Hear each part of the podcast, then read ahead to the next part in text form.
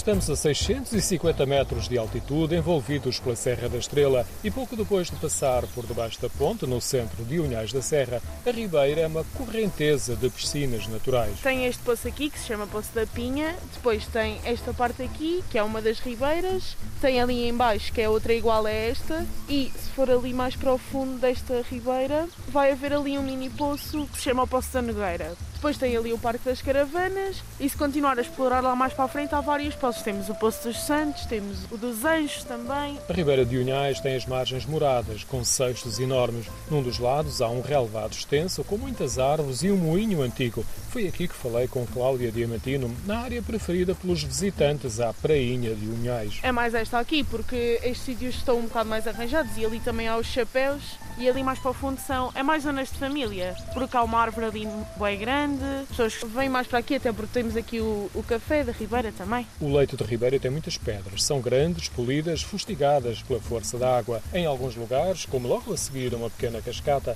forma-se uma piscina natural. No verão fecham as comportas e surge uma praia fluvial onde é fácil nadar. Sim, sim, porque as comportas sobem, então a corrente não é muito grande. Só lá mais para os poços à frente é que é preciso ter um bocado mais de cuidado. E a água é muito fria? Para nós estamos habituados, não, mas para as pessoas que estão de fora, sim. E vem muita gente de fora?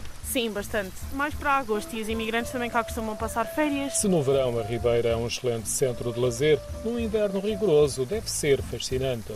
A água enche bastante, mas as comportas, como estão abertas, isto não enche muito. Mas este poço que aqui está fica, fica gigante. Não gela nem nada. Já houve, houve anos em que já gelou, mas não, não é muito comum. Cunhais da Serra faz parte do Conselho da Covilhã e são fáceis os acessos rodoviários.